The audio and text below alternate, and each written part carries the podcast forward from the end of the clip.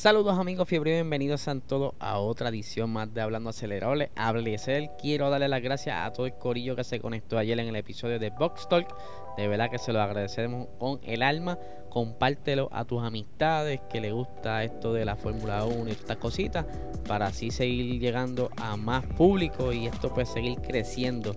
También les quiero recordar que le des like, dale a la campanita y suscríbete para que ayudes a ese algoritmo a arrancar. Si estás en el formato de audio, ¿verdad? Por a través de alguna aplicación de podcast, deja tu, rating, ¿verdad? Tu crítica, tu comentario, danos una estrella, dos estrellas, tres estrellas, lo que tú quieras darnos, por favor, para que sigamos, mira, escalando por ahí para arriba. Pero vamos a arrancarle un episodio de hoy, ¿verdad? Bastante interesante porque voy a dividir el episodio en dos partes. Hacía tiempo que no hacemos preguntas y respuestas. Es que la última vez que solicité preguntas, como que todo el mundo se puso medio tímido. Nadie zumbó y yo no sé qué pasó. Pero dame darle un tiempito, ¿verdad? Para que la gente como que pase tiempo y le dé más curiosidad por ciertas cosas, ¿verdad? Que pasen varias carreras, varios eventos. Y pues mira, salieron unas preguntitas bastante interesantes y vamos a arrancar a, contestarlas para rápido. La primera pregunta es, tengo aquí, ya que el teléfono me permite, a ver la pregunta. Dice, Ocon merece un mejor carro. Ya, rayo, ya metí un canto a ese micrófono. Bueno, vamos a hablar rápidamente entonces de Ocon. Esteban Ocon, ¿verdad? Y él estuvo en un tiempito atrás en lo que fue la antigua Force India. Luego de ahí salió, ¿verdad? No tuvo más contrato, estuvo fuera un ratito estuvo un tiempo como que un poco asustado. Ahí estaba entonces de piloto de reserva y de desarrollo en el equipo Mercedes. Toto Wolf era en ese entonces el manejador de Esteban Ocon y siguió buscando la manera, buscando la manera hasta que lo pudo acomodar entonces en el equipo de Renault, ¿verdad? Básicamente cuando Nico eh, Hulkenberg se quedó sin contrato, pues ahí hicieron espacio, ya tú sabes, Toto Wolff metió la cuchara para acomodar entonces a Ocon. Ocon no es un mal piloto, ¿verdad? Eh, ha salido varias cosas, ¿verdad? Con quizás un poco de actitud en pista, un poco de actitud mientras se comunica con, qué sé yo, con los ingenieros. Pero no he escuchado mucho de esa parte, aunque sí en una entrevista reciente, él mismo dijo que ha madurado un poco y la, interacción con sus compañeros, ¿verdad? De, del garage es mucho mejor y que más madura y eso pues, lo llena mucho a él. Para que no sepa, Esteban Ocon, él viene de abajo. Él, sus papás tuvieron que vender su casa para poder seguir la carrera de, del deporte en lo que es automovilismo para entonces llegar a la Fórmula 1. Actualmente, eh, Esteban Ocon tiene un contrato bastante largo. Entiendo yo que se termina a finales del 2023. Eh, me pueden corregir por ahí, ¿verdad? Haremos yo, yo soy así, yo hablo de la mente, yo no tengo ningún libreto. Yo pongo la foto y sigo hablando por ahí para abajo. La cuestión es que eh, Alpine, pues, no es un mal carro, pero sí han, han como quedado dos pasos atrás a lo que tenían entonces aquel 2020, aquel monoplaza estaba bastante bueno. Eh, cuando Daniel Ricciardo pues, tuvo varios podios, ahí entonces Abitubul tuvo que hacerse el tatuaje, toda esa cosa. Ese carrito estaba bastante bueno.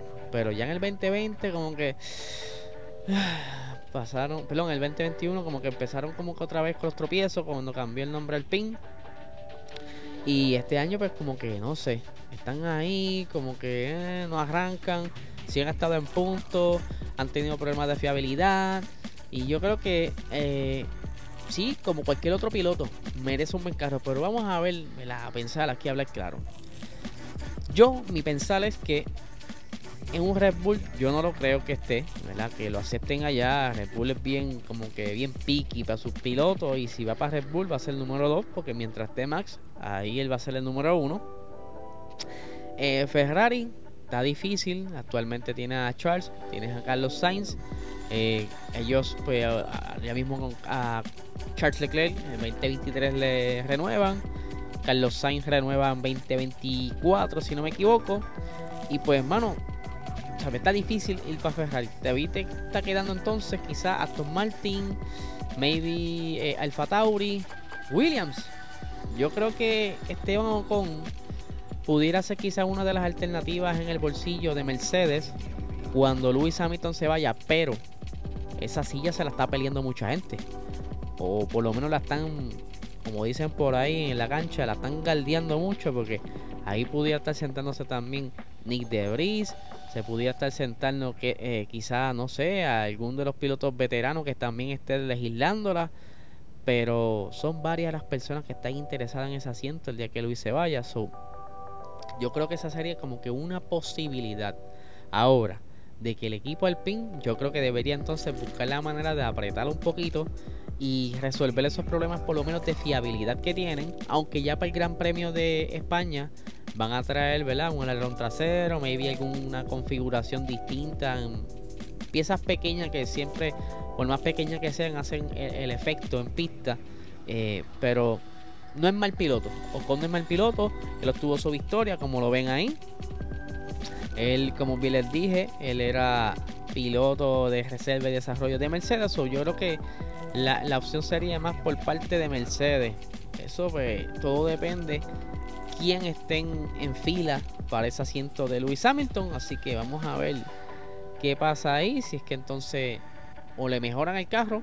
Pero yo creo que él se queda un buen rato. Para mí, para mí, para mí, se queda un buen rato en Alpine. Por lo menos unos dos a tres añitos más. Vamos a buscar la siguiente pregunta por aquí. Dice, ¿cuándo van a tocar a NASCAR? Vamos aquí a hablar. Yo creo que hacía tiempo atrás me lo habían preguntado, pero con mucho gusto yo se lo repaso nuevamente. Mira, NASCAR eh, no es, no me atrae mucho. Sí he visto que han estado eh, haciendo unas modificaciones en, las nuevas generaciones de los carros. Se ven súper interesantes. Pero otra cosa de las que ¿verdad? me tienen un poquito aguantado es que no conozco mucho de NASCAR. Y sí comencé como a, leer, a ir poco a poco educándome del NASCAR. Porque esta categoría es bastante, ¿verdad? Un poquito compleja. En cuanto a sistema de puntos, en cuanto a, a, ¿verdad? el formato. Y pues eh, no quiero como que zumbarme de golpe y quiero primero tener un, background para entonces poder quizás dar un mejor feedback como lo estoy haciendo con Indie, ¿verdad? Que Indie eh, me lo sé bastante, pero entonces cada vez que puedo, pues lo, cubro, porque también tengo que hacer un balance de lo que a ustedes les gusta aquí en, el podcast, pero sí, sí me gustaría, pero por el momento estoy un poquito aguantado. Eh, eh, comencé ya viendo la serie que tienen en Netflix, que es bastante buena, se llama creo que es The Racer que, eh, o The Race, algo así, tiene que ver con Boba Wallace.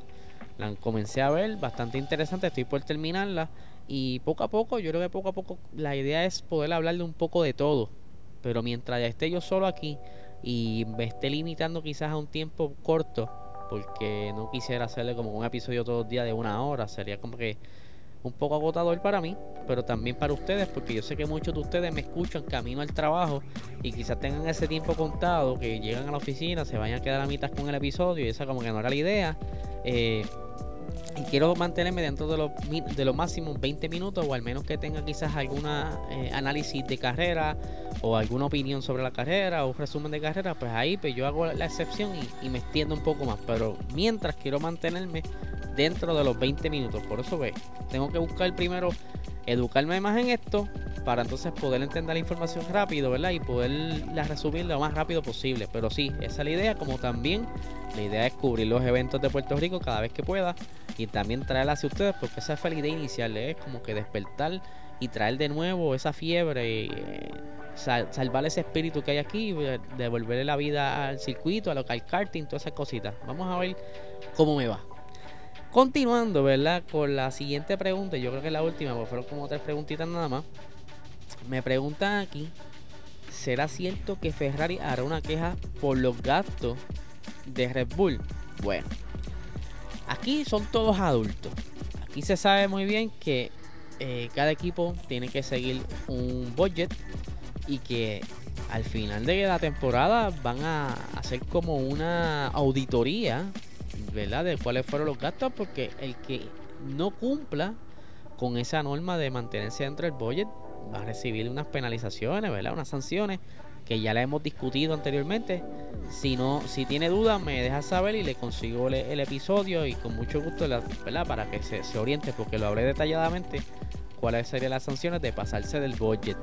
Eh, pero obviamente Ferrari tiene que entrar como que a, echarle esa tiejita o pullita, como le quieran llamar, para empezar este mind game, ¿verdad? Como a desconcentrar un poco, eh, quizás llamar la atención de la FIA y que entonces la FIA como que diga, hmm, si Vinoto lo dice o si Fulano lo dice por algo y como que empiecen entonces quizás a, a, a, ¿cómo cabildear? No, es a galdearlo, por decirlo así, o monitorear lo, la finanza de su, eh, de su contrincante, en este caso Red Bull, como también debería estar monitoreándolos a todos.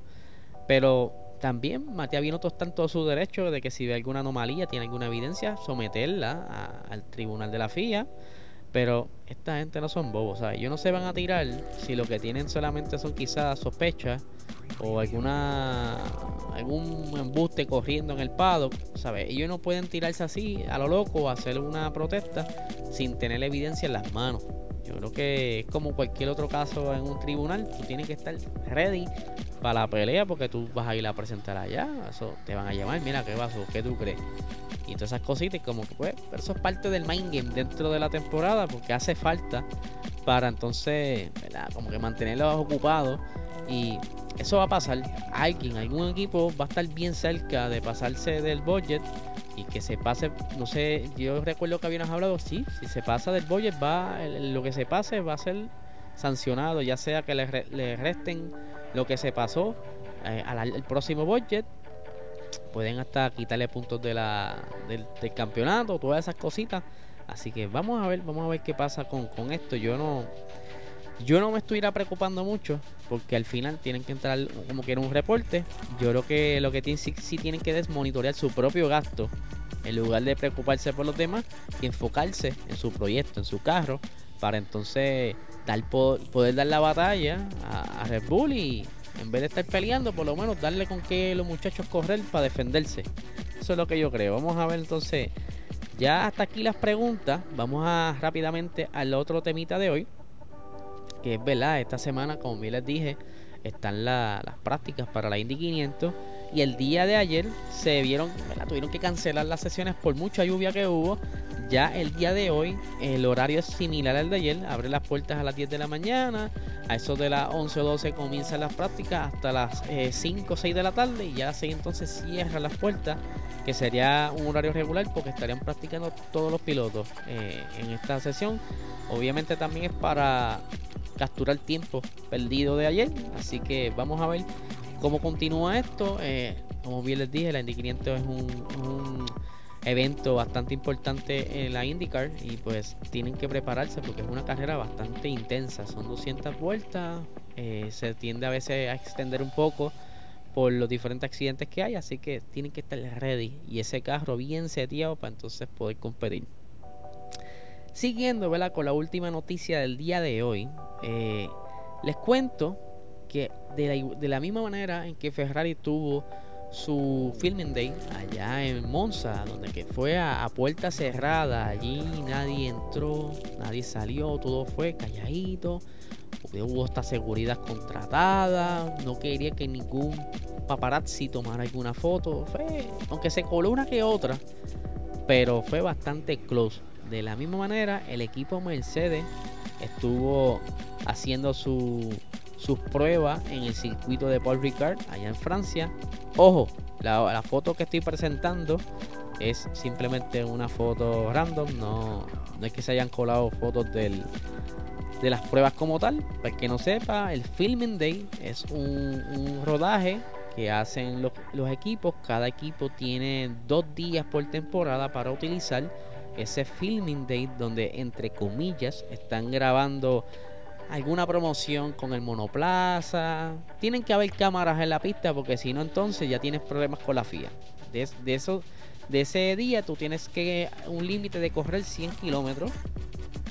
Y entre, entre, ese, entre esos 100 kilómetros por lo menos tiene que haber una guagua con una cámara grabándolo. Y obviamente Mercedes aprovechó, de la misma manera que lo hizo Ferrari, a traer los avances, ¿verdad? las nuevas evoluciones para este Gran Premio de, España que serán bastante importantes para el equipo, que dependerá entonces de cómo vayan a terminar quizás la temporada. ellos están apostando a esta evolución que por cierto, esta evolución es parte de, la filosofía que estarán utilizando en el próximo año.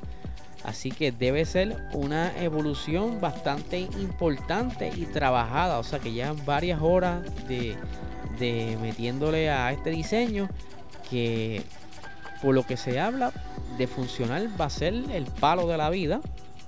Y según Christian Horner pudiera entonces verlo cerca de ellos en la pista, o sea que estuviesen peleándose quizá por ese tercer puesto en el podio, pero todo depende, como les dije, de si les funciona.